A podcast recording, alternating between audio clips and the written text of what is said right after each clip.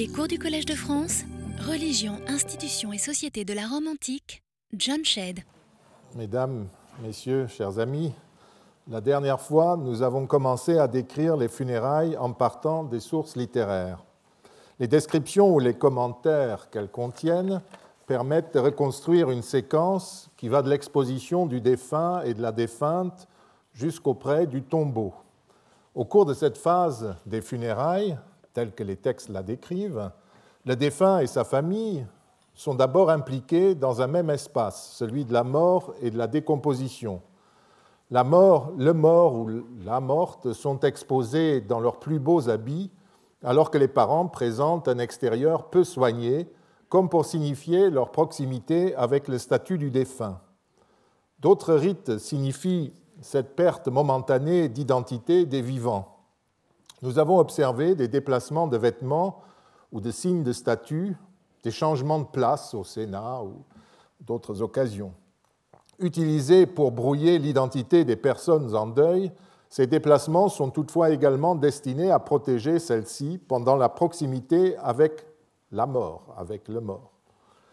Nous avons terminé par la description rapide des rites accomplis auprès du tombeau, notamment nous avons parlé du repas funèbre qui lui aussi met en œuvre l'altérité du défunt et de ses parents. Nous étions précisément arrivés au sacrifice qui est célébré avant la crémation, un sacrifice à la déesse Cérès qui est partagé entre la déesse, le défunt et la famille endeuillée. Revenons donc au sacrifice euh, funéraire. Dans le livre consacré au sacrifice des Romains, Qu'en faire, c'est croire, etc., j'ai tenté d'expliquer la nature de ce sacrifice et je n'y reviendrai pas longuement. Ce sacrifice comprend trois partenaires, Cérès, le défunt et la famille en deuil. Le fait que la déesse Cérès se trouve en présence du mort ne constitue pas une impossibilité théologique ou rituelle, comme pourrait le faire penser la fermeture des temples au passage d'un cortège funèbre ou lors des deuils publics. Nous en avons parlé la semaine dernière. Dans d'autres cas aussi, des divinités d'en haut peuvent se trouver en contact avec le monde d'en bas, avec les dieux infernaux, dans le cadre des rites, de rites particuliers. J'ai cité l'exemple des trois divinités ou groupes de divinités honorées lors des sacrifices nocturnes des jeux séculaires. Ces sacrifices étaient célébrés dans le temple de Dispater et de Proserpine, les divinités des enfers, et le rite de ce lieu de culte était le même que celui des rites funéraires que nous allons voir par la suite, parce qu'il s'agit proprement de divinités des enfers. Or, les divinités qui sont honorées au cours des jeux séculaires, Terra Mater, les Ilithis et les Parcs, ne sont pas des divinités infernales, mais pourtant, on peut leur offrir, les protocoles rituels l'attestent, des sacrifices en ce lieu très particulier, et, euh, ce qui est encore plus particulier, selon les modalités du culte réservé aux dieux d'en bas. Donc c'est tout à fait possible en théologie. D'autre part, rien n'exclut la participation des trois partenaires que j'ai cités à ce sacrifice près de la tombe, Cérès, euh, la famille endeuillée et le défunt. Nous l'avons déjà vu, le défunt ou la défunte ne sont pas encore véritablement des morts. Ils sont en route vers leur séjour chez les dieux mânes. La famille endeuillée a elle aussi un statut ambigu à ce moment-là.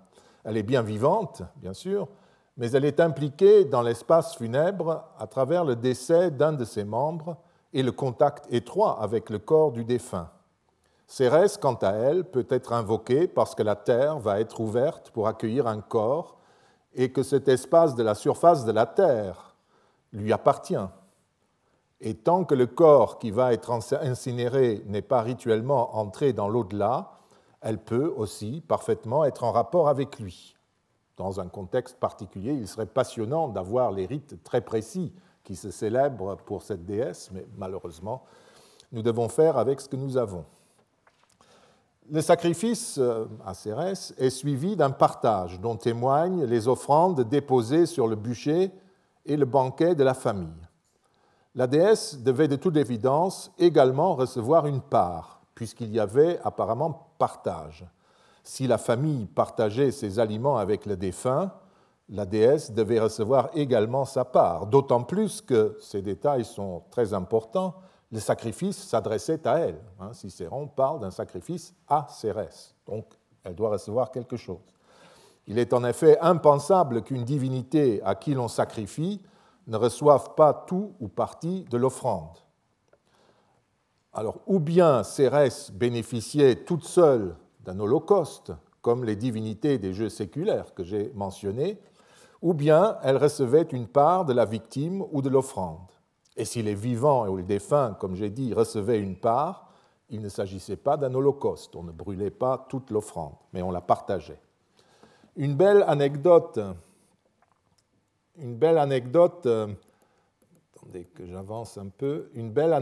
racontée par Apulée fait apparaître qu'une distinction commence à se réaliser au moment de ce partage sacrificiel. C'est là que vraiment la séparation d'avec le défunt ou la défunte commence. Il s'agit d'une anecdote.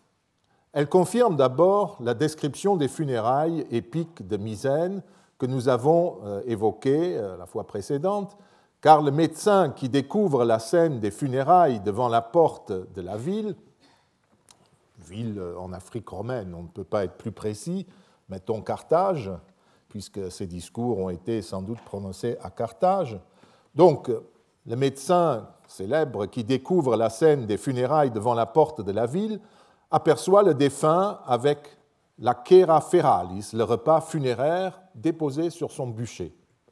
Ces détails prouvent une première chose, qu'au deuxième siècle de notre ère, les rites sont, pour Apulée, les mêmes que pour Cicéron et Virgile un siècle et demi à un siècle plus tôt. Le médecin s'aperçoit que le personnage disposé sur le bûcher n'est pas mort, parce qu'il était célèbre pour cela, qu'au premier regard, il voyait si quelqu'un était mort ou cru mort, mais ne l'étant pas.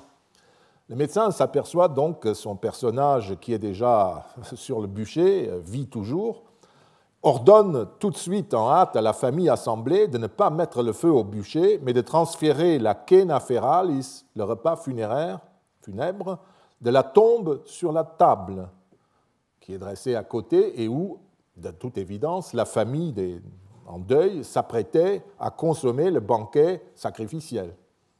Il m'a semblé que cette situation prouvait que le repas que les parents en vie allaient consommer sur la table était une part des mêmes éléments qui allaient être incinérés avec le défunt et qui étaient, ce repas funèbre, posé sur le bûcher à côté de lui. On est encore euh, chez des incinérants, des gens qui pratiquent la crémation. Et on comprend que manger sur la table, assis à la table, renvoie à la normalité, c'est-à-dire à la vie, alors que la crémation, au milieu des dépôts d'offrandes diverses, l'huile, les parfums, les fleurs, signifiait l'altérité, c'est autre chose. Le processus en cours était celui de la séparation progressive qui s'opérait entre les vivants et leurs morts ou leurs mortes. Malheureusement, Apulée ne dit rien du troisième partenaire dont parle Cicéron, Cérès. En tout cas, à en croire le résumé du dictionnaire de Festus par Paul Diacre, ce banquet, qui était appelé à l'époque républicaine silicernium, un terme qui s'est perdu par la suite, avait pour mission de purifier du deuil la famille, ou pour le dire en termes modernes, il énonçait et réalisait la séparation en cours des vivants et des morts par des rites. Nous ignorons si le défunt recevait, à part le pain, le lait et l'huile, des parts particulières de la truie, ou simplement un morceau de la truie comme euh, les vivants, ce qui, s'il s'agissait de parts particulières, cela accentuerait la distanciation avec la famille, encore un moyen de se distinguer. Toujours est-il que la vaisselle utilisée dans ce rite était spéciale et était détruite d'après certaines sources écrites, ce qui est très intéressant.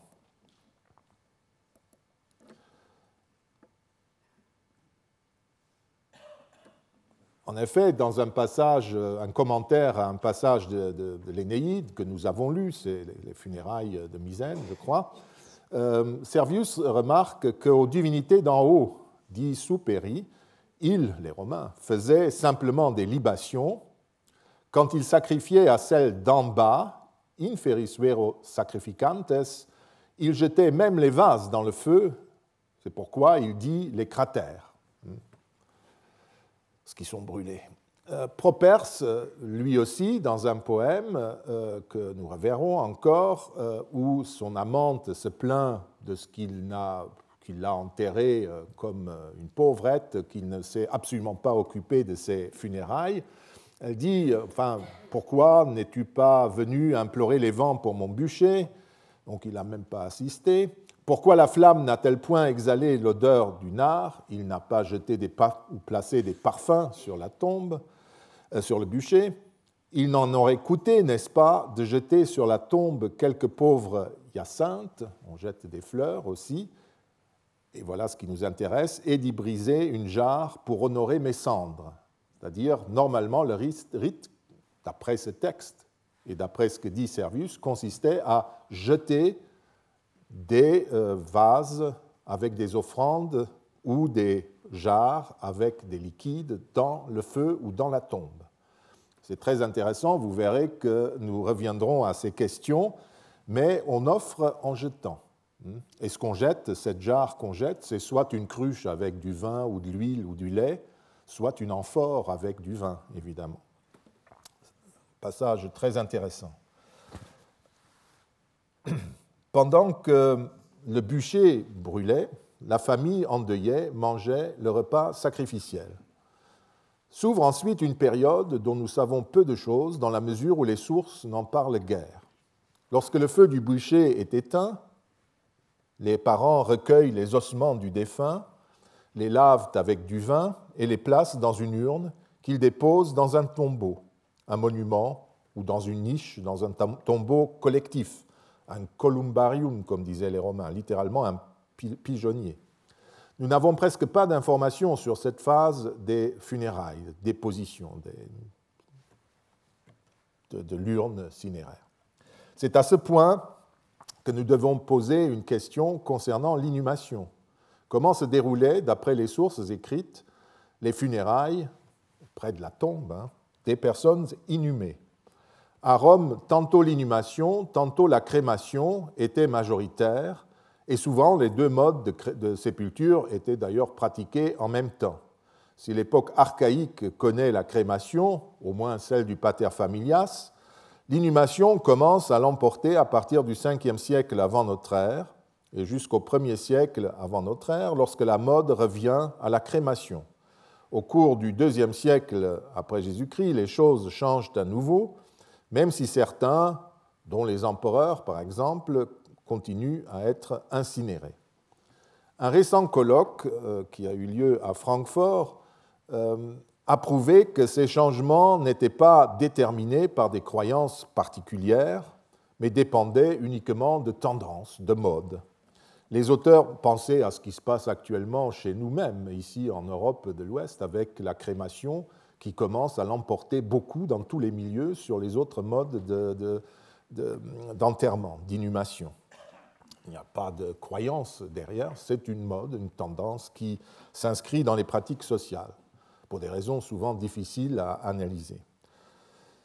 Les auteurs latins n'ont rien à dire de ces changements de l'inhumation vers la crémation ou de la crémation vers l'inhumation, enfin très peu, nous verrons qu'il y a quelques indices qui sont intéressants, et cela montre en tout cas qu'ils ne posaient aucun problème euh, métaphysique à leurs lecteurs. Ceci dit, revenons à notre question, comment se déroulaient les rites funéraires précis au moment où on arrive à la tombe pour euh, une famille qui pratique l'inhumation? Sur ce point encore, nous sommes très mal renseignés par les sources écrites et nous ne pouvons que formuler des hypothèses. Il est vraisemblable que le sacrifice de la truie à Cérès se faisait lors des inhumations comme lors des crémations, à moins que l'inhumation n'ait représenté une forme de rite funéraire plus sobre que la crémation et que, par exemple, le sacrifice d'un animal ait été remplacé par des libations ou un dépôt de fruits. Pourquoi pas?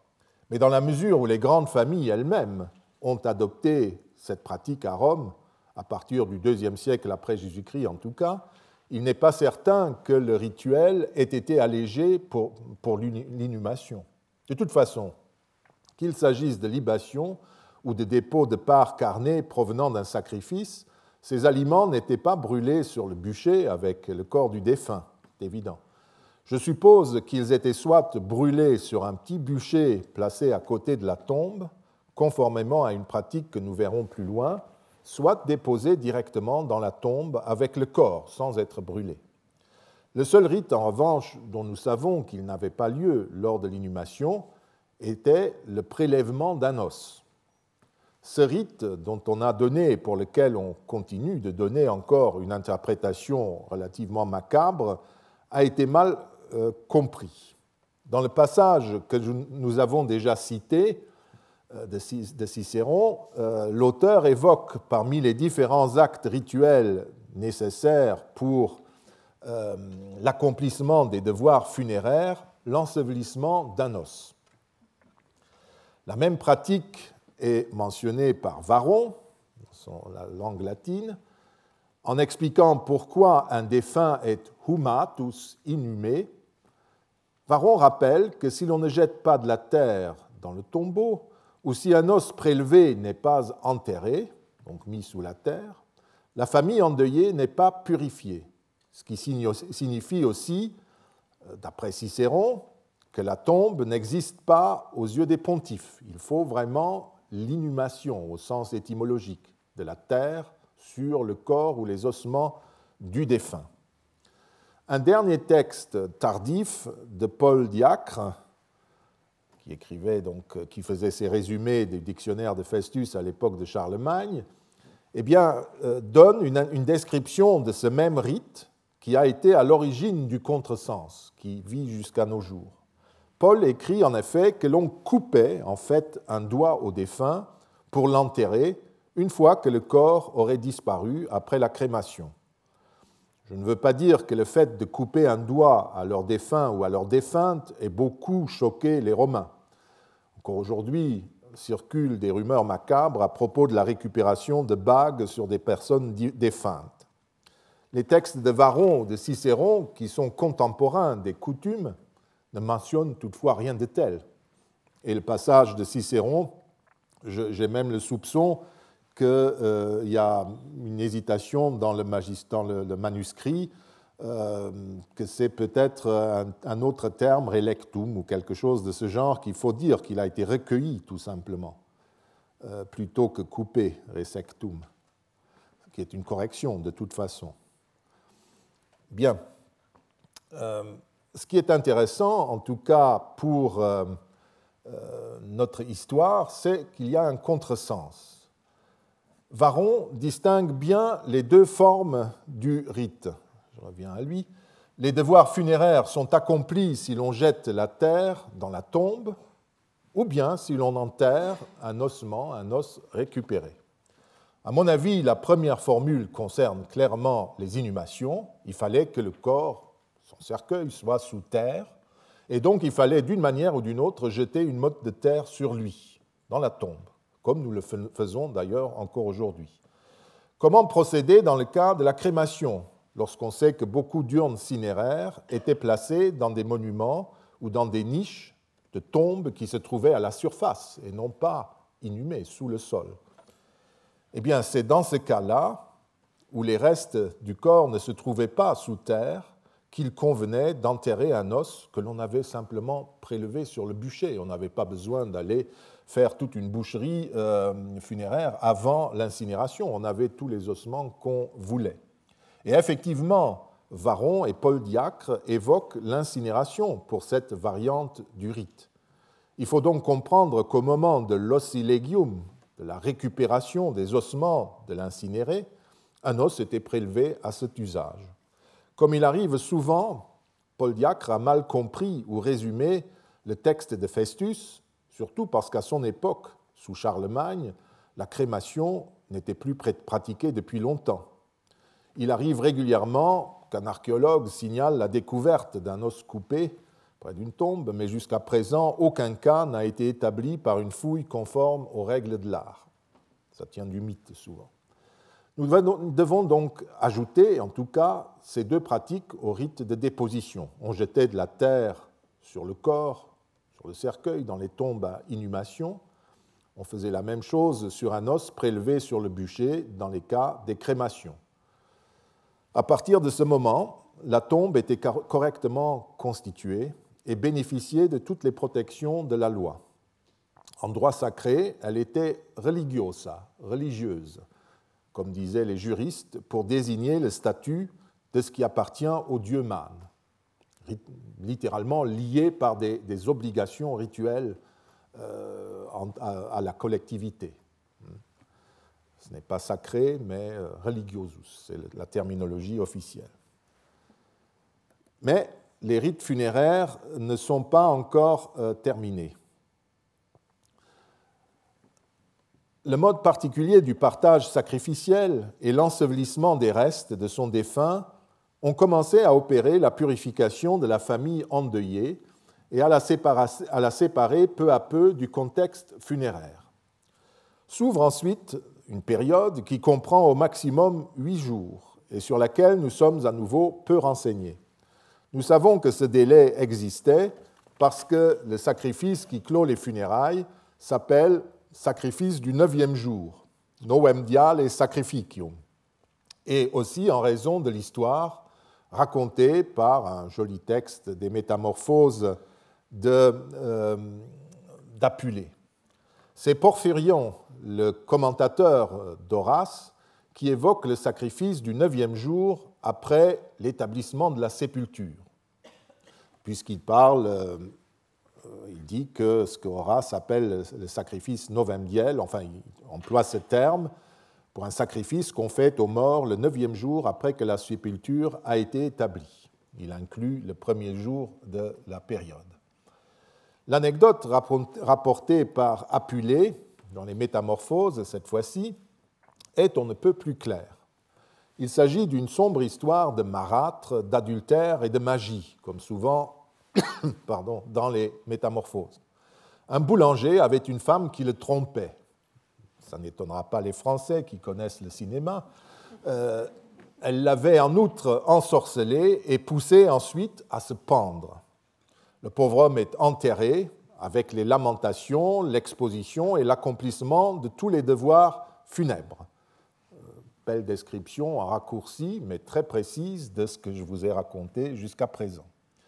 Sa fille, la fille du boulanger qui était à la campagne, n'avait pas eu le temps d'assister aux funérailles proprement dites, ce qui euh, confirme, entre parenthèses, ce que j'ai soutenu la dernière fois, à savoir que les funérailles sont célébrées tout de suite, et non après une période de huit jours, de neuf jours.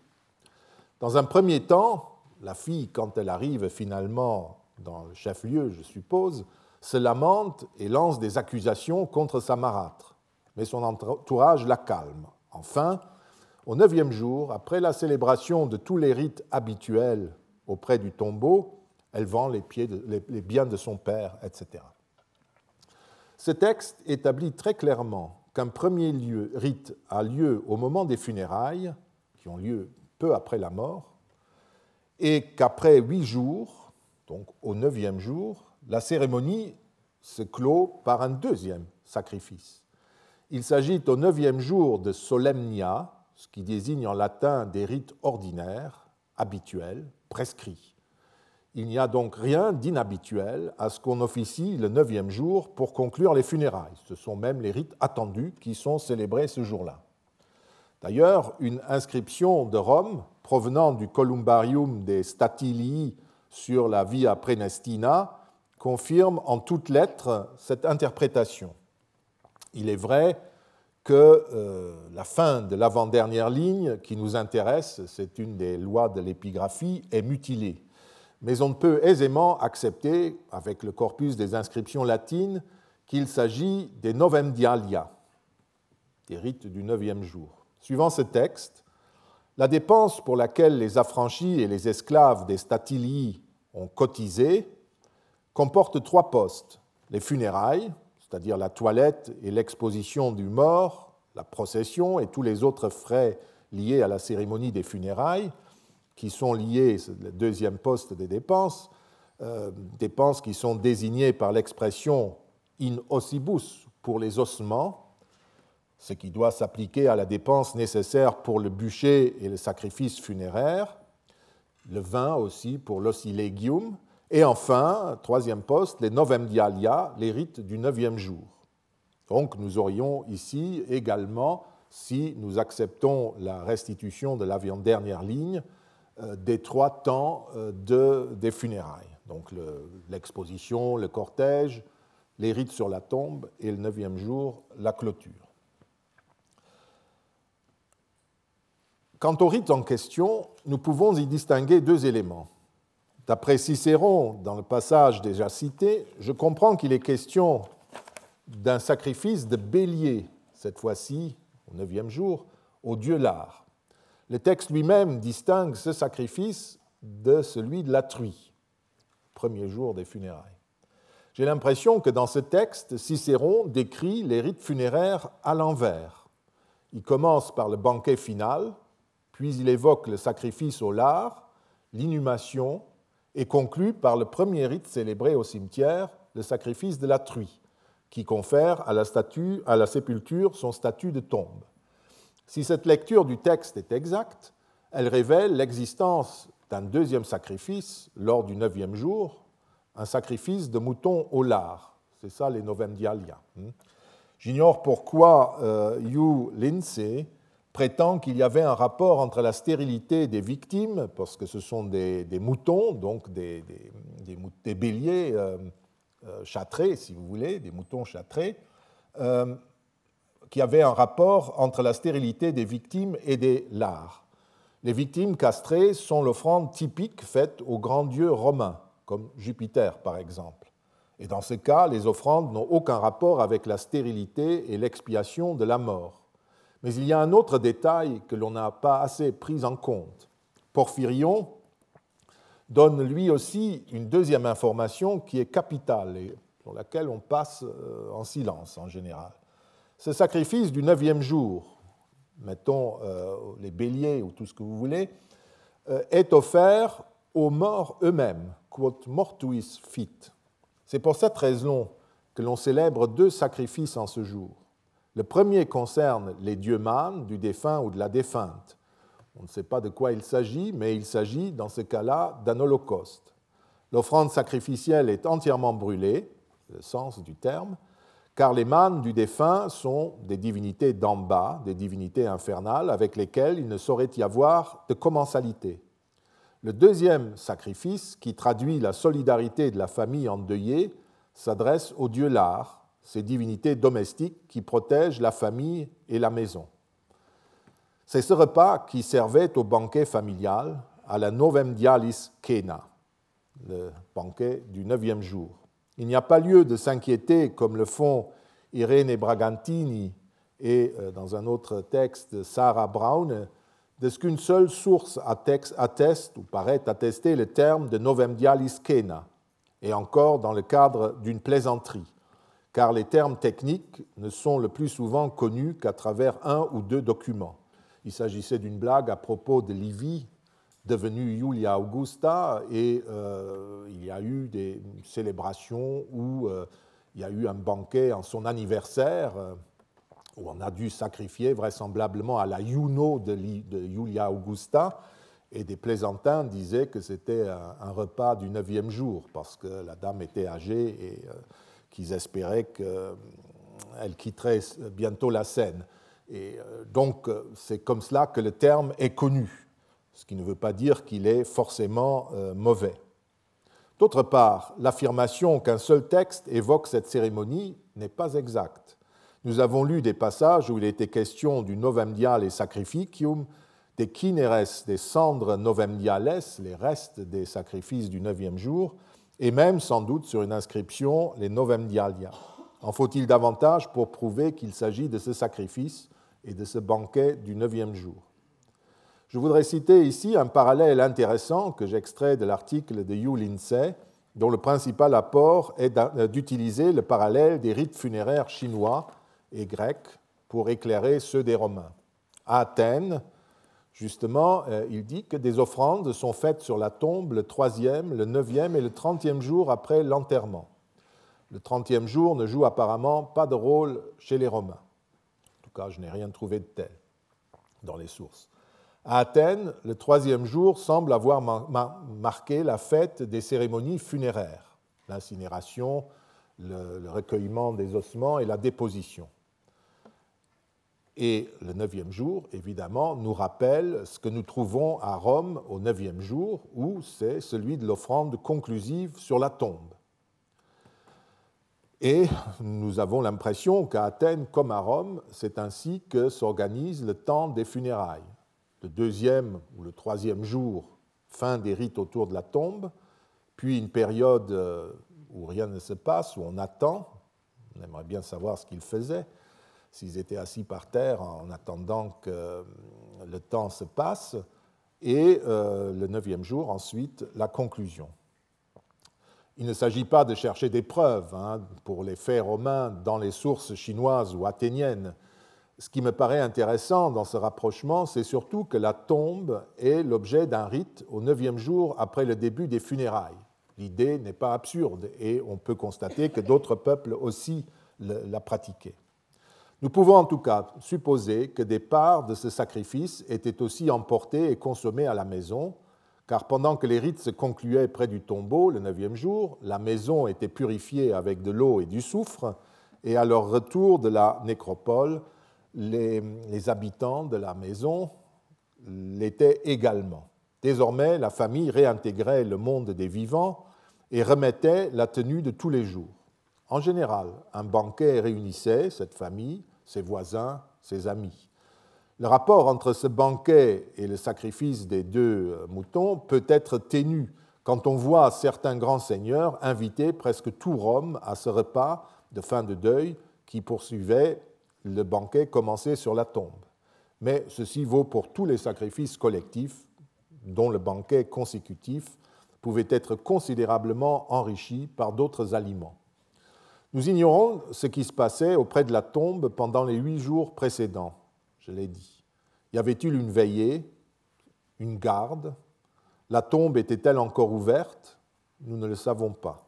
Manifestement, c'était un temps mort dans les rites, car les auteurs latins n'ont rien à dire. Il ne se passe rien d'important pendant cette période, sauf l'attente. Je serai relativement bref sur les fêtes des morts, car j'en ai longuement parlé dans le livre sur les rites sacrificiels que j'ai déjà mentionné plusieurs fois. La première donnée qu'il faut rappeler est que les fêtes des morts répètent simplement le cérémoniel des funérailles, la crémation ou euh, de la crémation ou de l'inhumation jusqu'au sacrifice du neuvième jour. Les étiologies des poètes, celles de Virgile et d'Ovide en l'occurrence, décrivent l'origine de la fête romaine des morts qui durait du 13 février jour des Parentalia, la fête des ancêtres, euh, au Feralia du 21 février, huit jours plus tard. C'est le neuvième jour, après les Parentalia. Pendant cette fête, les vivants ne partagent a priori jamais les mêmes aliments avec le défunt, ni lors des Parentalia, ni au Feralia. Manifestement, ce sont les mânes du défunt ou de la défunte qui sont honorés, et parallèlement, les vivants banquettent en même temps, mais entre eux. Si on se fonde sur le récit des poètes, lors de la cérémonie du neuvième jour de la fête, les vivants sacrifient au dieu Pénate, aux divinités de la maison, ce qui paraît recouper le témoignage de Cicéron. Car même s'il n'est pas question des dieux lards chez Virgile et Ovide, il s'agit bien d'un sacrifice aux divinités domestiques, des dieux Pénates. Le lendemain, c'est-à-dire le 22 février, appelé Cara Cognatio, chère parenté ou Caristia, un banquet réunissait en tout cas tous les parents dans la maison familiale, comme cela se faisait à la fin des funérailles. Pendant la période des huit jours, les temples étaient fermés, les magistrats ne portaient pas leurs insignes, comme lors des funérailles, pendant lesquelles le contact avec une famille en deuil leur était proscrit. Ajoutons à ces données que les variations entre les modalités des rites devaient être grandes. Il dépendait de chaque famille de suivre la tradition qui était la sienne. Nous avons vu que déjà entre les indications de Cicéron et celles des poètes augustéens, il existe de petites variations, une ou deux générations. Dans une même cité, les coutumes observées dans les grandes familles et lors des funérailles publiques ne devaient pas différer beaucoup, mais il est à parier qu'entre les familles plus modestes, où les différentes cités d'Italie et des provinces, les détails des rites et des coutumes pouvaient varier beaucoup, même quand il s'agissait de cités romaines. Nous verrons ces différences quand nous parlerons des données de terrain, nous entrerons dans le quotidien. Il ne faut pas s'en étonner, il n'existait pas une religion commune à tous, dictée et contrôlée par les mêmes autorités, selon les mêmes règles et les mêmes traditions. Les funérailles et les fêtes des morts, notamment, dépendaient précisément et uniquement des familles. Seule l'obligation de célébrer chaque année au moins une fête collective des morts, notamment celle des feralia sur les tombes, concernait toutes les familles. En revanche, les rites des parentalia, tout en étant inscrits sur le calendrier comme une fête publique, étaient effectués par les chefs de famille et non par des magistrats ou des prêtres au nom de tous les citoyens. Comment s'étonner alors de la diversité des coutumes? Chaque famille célébrait ses rites comme ses ancêtres l'avaient fait. Par ailleurs, il dépendait de chaque famille de célébrer sur la tombe des leurs d'autres parentationes, d'autres sacrifices funéraires que ceux des feralia de février. Une occasion habituelle était la fête des violettes au printemps, celle des roses en mai-juin, pendant lesquelles la famille célébrait un service funéraire au cours duquel la floraison des tombes paraît avoir joué un rôle. Tout comme les anniversaires divers, naissance ou mort du défunt par exemple, ces fêtes sont moins bien connues, puisqu'elles sont vraiment privées. Nous pouvons supposer qu'il s'agissait alors simplement d'honorer le défunt, non pas de répéter comme en février les funérailles pour bien insister sur les statuts respectifs des vivants et des morts on allait sans doute sur la tombe pour y sacrifier, offrir éventuellement les fleurs concernées et banqueter selon les modalités du sacrifice novemdial, c'est-à-dire entre vivants. Je passerai sur une fête euh, pittoresque, la fête des Lemuralia, des Lémurs, les 9, 11 et 13 mai, pendant lesquels le père de famille était censé expulser de sa maison les morts insatisfaits, c'est-à-dire ceux qui n'avaient pas reçu de funérailles correctes et venaient tourmenter les vivants. Ces célébrations pittoresques se traduisaient par une cérémonie euh, particulière, pittoresque, comme j'ai dit, au cours duquel le célébrant énonçait à minuit sa volonté de n'avoir aucune relation avec ces esprits, les lémures, qui venaient tourmenter la famille. Et il leur offrait un banquet minimal, en quelque sorte, au degré zéro, pourrait-on dire des fèves qui jetaient par terre par-dessus l'épaule, avant d'expulser euh, ces fantômes avec du bruit, en faisant du bruit de la maison et en récitant une formule évidemment euh, d'expulsion. Les Lemuralia semblent être une fête euh, ancienne et strictement romaine qui n'a d'ailleurs pas pu laisser des traces archéologiques. Donc nous ne savons pas du tout si elle se célébrait encore sous l'Empire, même à Rome, et nous ne trouvons aucune trace, bien entendu, à l'extérieur de Rome. Donc aucune raison pour nous de nous y attarder. Il est difficile pour nous, modernes, de comprendre l'attitude des anciens Romains devant la mort. Je vous ai raconté jusqu'à présent le déroulement des funérailles tel qu'il est présenté dans les sources écrites sur deux, trois siècles. Mais euh, je ne vous ai rien dit de la façon dont les anciens vivaient tout cela. Il nous est, à nous, notamment difficile d'accorder plus qu'un intérêt d'ethnologue au rite que j'ai sommairement décrit. Nous pouvons noter que certaines coutumes existent encore aujourd'hui, comme l'usage de déposer des fleurs sur les tombes lors de la fête des morts ou à l'occasion de certains anniversaires. En pays orthodoxe, l'habitude de manger lors des funérailles autour du défunt et sur les tombes, chez nous, le repas des funérailles existe toujours. Mais au fond, nous considérons tous ces rites comme du folklore dépourvu de toute signification religieuse, un folklore immémorial lié aux funérailles ou à la fête des morts, dont le sens propre nous échappe. Car dans une société chrétienne, l'essentiel est ailleurs, dans l'au-delà, où se trouve l'âme des défunts. Les prières qu'on adresse éventuellement à Dieu visent à obtenir pour eux l'abréviation de leur séjour au purgatoire, au moins en pays catholique. On commémore collectivement les défunts pour les recommander à la miséricorde de Dieu, et ainsi de suite. Autrement dit, chez nous, et notamment dans les rites chrétiens, ce sont l'au-delà et la vie la survie heureuse de l'âme immortelle qui sont au cœur des offices funèbres. C'est pourquoi, dans nos études, l'eschatologie a été pendant longtemps l'élément central lorsqu'on traitait de la mort. Une citation de Franz Cumont qui a laissé une monumentale synthèse de tout ce que les Romains ont écrit et pensé sur l'au-delà suffira à éclairer cette position. Citant une réflexion de Cicéron sur l'immortalité de l'âme, Cumont commence par constater que les cérémonies célébrées sur les tombes n'auraient pas été si nécessaires et importantes si les Romains, je cite, n'avaient pas été convaincus que l'homme, au sortir de cette vie, n'était pas anéanti et que tout sentiment n'était pas éteint après la mort. Fin de la citation. Ces rites, dont certains étaient encore vivants sous l'Empire romain, mais dont on n'aurait plus compris, d'après Cumont, le sens, n'étaient toutefois pas ce que euh, son livre Lux Perpetua veut étudier. Cumont ne s'intéresse qu'aux idées sur l'immortalité, qui étaient toujours derrière tout comportement, comme il l'écrit. Et quand il s'occupe des rites funéraires, c'est la seule chose qui lui semble importante.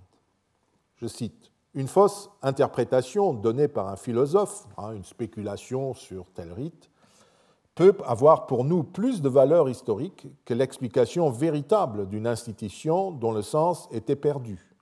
Ou encore, la foi en une vie future qui avait cours à Rome se présente comme un amalgame singulier où des études naïves remontant à l'époque préhistorique se mêlaient à des théories scientifiques importées tardivement en Italie. Le métissage de la population, qui résulta de l'émigration et de l'esclavage dans un empire unifié et pacifié, y fit vivre côte à côte des hommes de races diverses et d'un niveau de culture très différent. Par ailleurs, aux conceptions d'une civilisation raffinée se mêlaient des souvenirs de la sauvagerie primitive. Fin de citation.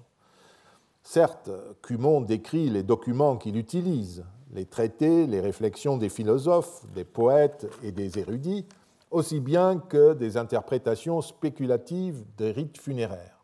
Mais en même temps, il exprime très clairement l'opinion qu'au fond, les rites n'ont pas de sens et ne peuvent recevoir qu'une explication eschatologique, qui est la seule qui lui paraît s'imposer, qui lui paraît être vivante à l'époque romaine, ou disons-le recevable à ses yeux.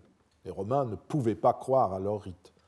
De ce fait, les interprétations non eschatologiques sont purement et simplement écartées par Cumont de l'examen des sources, puisque la seule explication des rites en eux-mêmes est celle que des parallèles ethnologiques pourraient offrir pour ce qui est un vestige de la sauvagerie primitive, comme il écrit. Cumont, d'ailleurs, euh, exprime par là une idée très répandue au XIXe siècle jusqu'en plein XXe siècle. Ce n'est que récemment que l'on a commencé à regarder les rites d'un autre œil. Depuis le milieu du XXe siècle, ils sont considérés non plus comme des vestiges des temps primitifs de la sauvagerie, ce qui revenait à décréter qu'ils n'avaient plus de sens, mais plutôt comme des éléments d'un discours social et religieux qui était toujours vivant et efficace, même en pleine époque historique, sous l'Empire romain. C'est pour réagir à cette position ou pour la compléter par d'autres points de vue antiques sur la mort, et peut-être plus importants, que j'ai placé en exergue de ce cours une phrase de Hildegard Kanzig Lindemeyer qui dit Ritual appears to be embedded in civil conception. It is not an isolated or closed area of magic or animism or primitivism le contexte propre du rituel, semble-t-il, est celui du concept de la vie civile, de la vie en société, dans la cité. Il ne constitue pas un espace isolé ou fermé de magie, d'animisme ou de primitivisme. Je crois qu'il est clair que Hildegard Kanzig cite ici Cumont, qu'elle se réfère à, à cette célèbre phrase que je vous ai lue.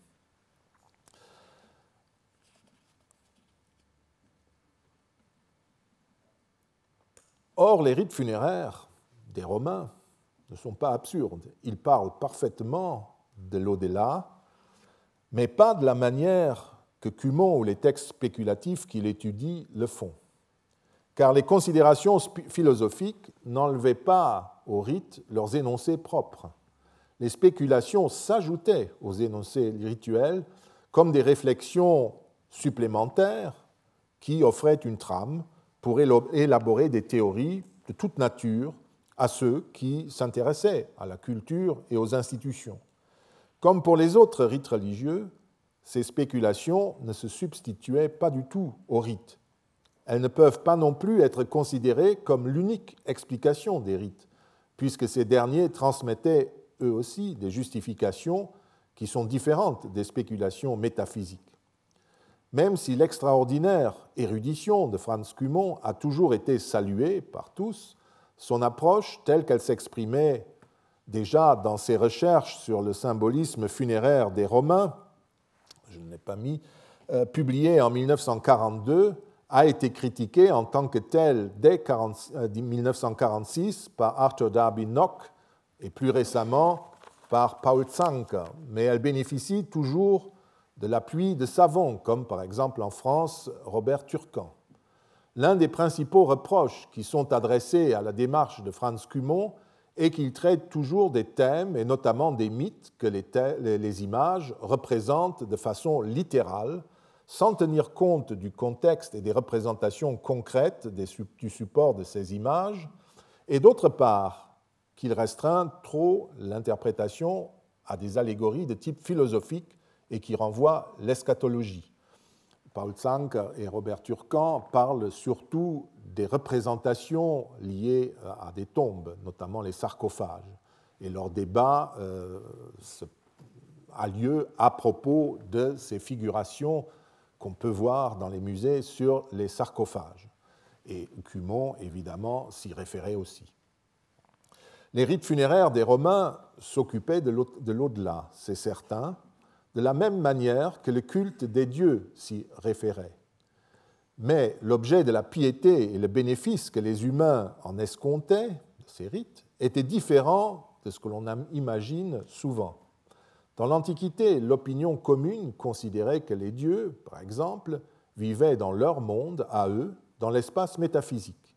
La religion qui traduisait les relations des humains avec les dieux ne concernait pas cet au-delà propre aux dieux, mais se déroulait sur terre et en vue de bénéfices qu'on attendait sur cette terre et dans cette vie.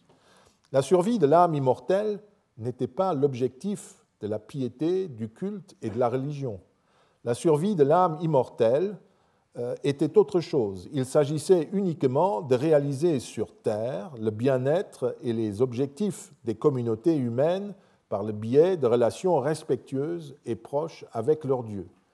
De la même manière, le culte funéraire était célébré à Rome pour installer le défunt dans un nouveau statut par rapport au vivant, non pour accompagner la transition de l'âme immortelle au purgatoire ou au paradis, où elle jouirait d'une béatitude éternelle.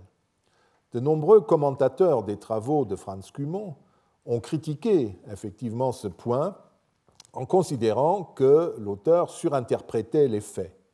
Lorsqu'on parcourt une thèse que je trouve toujours excellente, malgré euh, son âge, qui est la thèse d'Angelo Brelic, écrite en 1935, ou les volumes plus récents de Gabriel Sanders, qui datent de 1968 et de 1991, on doit constater que le millier et demi environ de poésies funéraires romaines qui sont conservées, qui sont exploitables parce que relativement entières, ne considèrent jamais la vie dans l'au-delà, mais présentent toujours de la vie dans la tombe ou aux enfers une version dépouillée de tout ce qui conférait à la vie sur Terre une valeur incomparable.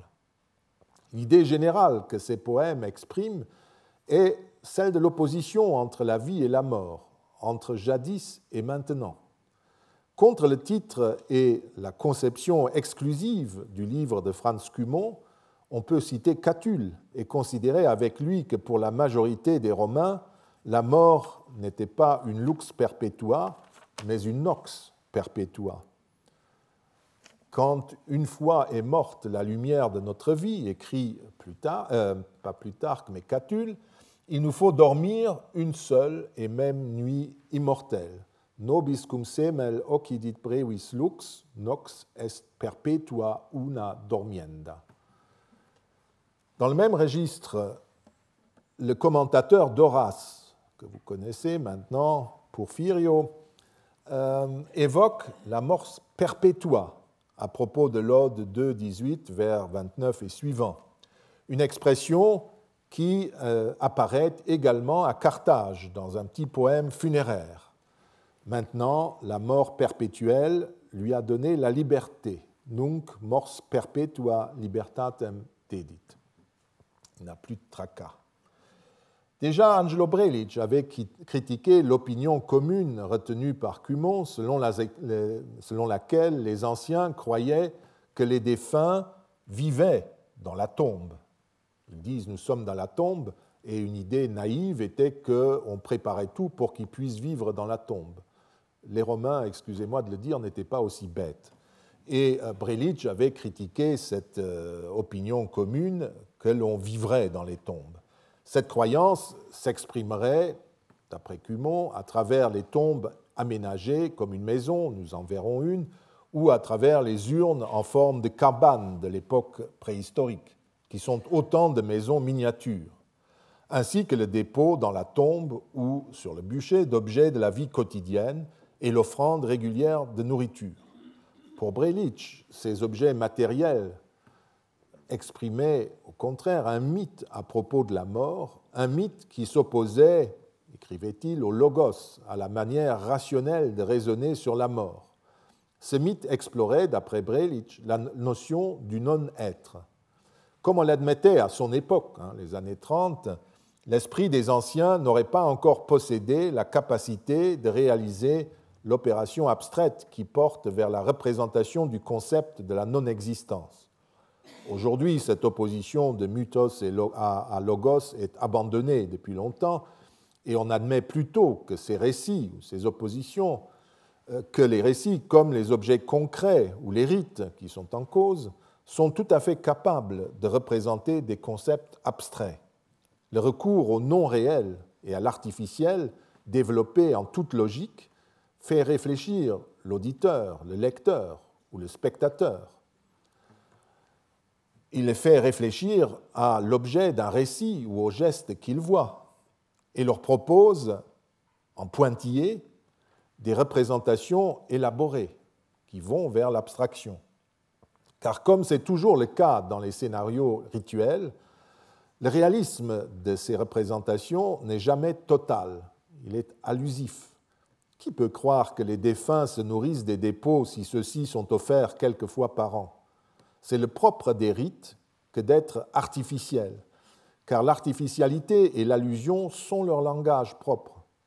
Ainsi, les rites et les poésies funéraires énoncent que, la mort, que le mort continue son existence dans la tombe, mais aussi que cette existence n'est pas la vie, mais la perpétuité de l'état de mort, de non-vie, de non-existence. Comme on peut le lire sur une tombe de Pesaro en Italie du Nord, qui date de la fin du premier siècle de notre ère, un jeune homme qui rappelle d'abord sa brève vie de bon écolier qui a lu les philosophes Homère et Euclide, déclare qu'il n'a plus rien de commun avec les vivants, qu'il se trouve désormais dans une demeure éternelle et qu'il y est pour toujours. Je n'ai rien de commun avec vous, écrit-il. Trompez les autres, s'il vous plaît. Ceci est ma demeure éternelle, et c'est ici que je gis et resterai pour toujours. Nil mi vobiscum est, il n'y a rien de commun entre vous et moi. Hein. Haec domus aeterna, hic sum situs, hic ero semper. Ce n'est pas là l'expression de l'aspiration ou de la certitude de la survie de l'âme immortelle auprès des dieux. D'autant plus que ce texte a été commandé ou choisi par les parents de ce petit jeune homme, son père, son pauvre père Hilarus, qui ne lui souhaitait certainement que le meilleur destin possible. Or, cette destinée se réduit à la non-existence éternelle dans la tombe. Mais, me direz-vous, et les fantômes Nous en avons parlé tout à l'heure à propos des Lémuriens. Comme Properce l'écrit dans la fameuse élégie 7 du livre 4, les mânes sont quelque chose. La mort n'est pas la fin de tout, et l'ombre blême échappe victorieusement du bûcher. Est-ce à dire que l'ombre blême est l'âme immortelle qui va rejoindre les dieux? Nullement. C'est un résidu que même le bûcher ne peut pas détruire. Ce résidu peut apparaître en songe pendant la nuit aux vivants et les tourmenter, comme Sainti, Kuntia, le fait pour son ancien amant. De manière significative, c'est encore, nous avons lu le passage, hein, c'est encore par rapport à la tombe et au rite funéraire que l'ombre de Cynthia tourmente le vivant, son ancien amant. Cynthia lui reproche de ne pas avoir organisé correctement les funérailles. Parallèlement, dans le, mythe de fondation de la fête des morts, tel qu'Ovide le raconte dans les Métamorphoses, c'est l'ombre de Rémus qui tourmente les, Romains parce qu'il n'a pas été correctement enterré. Et c'est ensuite la fête des morts qu'on fonde pour rattraper, si vous voulez, euh, ces erreurs rituelles. Et c'est pour se protéger contre ces manifestations intempestives des fantômes que les pères de famille célèbrent des rites, les rites des Lemuralia en mai. Quant à la croyance en ce résidu, cette ombre qui se manifeste nuitamment dans les songes, elle traduit une représentation supplémentaire de la non-existence dans la tombe. Le non-être n'est pas rien, il est presque rien. C'est l'homme sans tout ce qui fait l'humanité.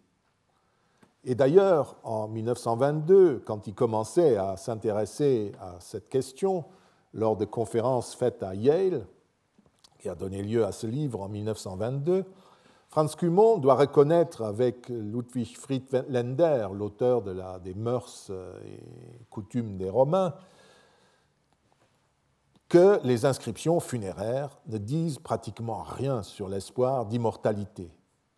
Que penser d'un sarcophage comme celui-ci, qui a été découvert dans la nécropole située sous la nef de Saint-Pierre à Rome? Vous y voyez un certain Flavius Agricola, originaire de Tibourg, Tivoli, représenté confortablement étendu sur un lit de table, une coupe à la main et coiffant la couronne de banquet. Il est déjà au paradis, il est avec les bienheureux.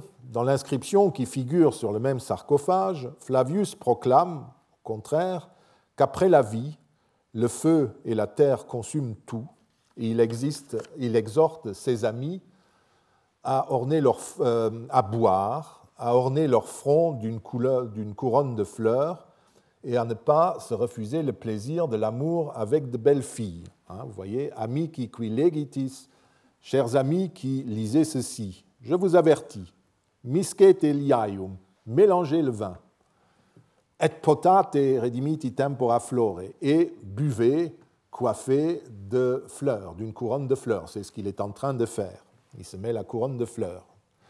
Et euh, ne dénégate et ne refusez pas les euh, relations euh, amoureuses, venereos coitus, formosis puellis aux belles, aux belles filles, aux filles belles. Cetera, tout le reste, post optitum, après le décès, terra consumit et ignis, la terre et le feu le consument. C'est-à-dire le feu, le bûcher, plus l'inhumation. Donc vous voyez, ce silence général et ce nihilisme en quelque sorte sont une réponse à ceux qui tentent de faire des scènes de banquet l'un des fondements de la représentation de la mort comme survie heureuse dans l'au-delà. Je crois que j'ai encore une autre inscription qui est très jolie. Elle vient de Lambèse, en Numidie, et euh, de l'époque impériale, où une certaine Aurelia Vercella, etc., euh, euh, dit en quelque sorte, on lui fait dire, non fui, fui non sum non desidero. Elle, raconte sa vie. D'abord, je n'existais pas. Fui, puis j'existais. Non sum, je ne suis plus. Non desidero, je n'ai plus de désir. Voilà en quelque sorte, si vous voulez, euh, là, euh, ce que nous enseignent des dizaines de poèmes. Vous en verrez d'autres écrits par les Romains sur leurs tombes, qui sont certes un exercice convenu. On achetait ça chez le, aux pompes funèbres, je suppose, qui faisaient les monuments.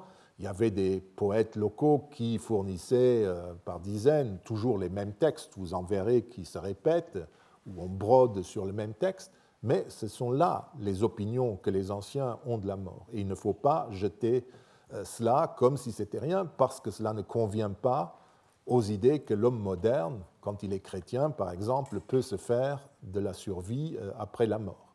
Les Romains, c'était autre chose. Je vous remercie.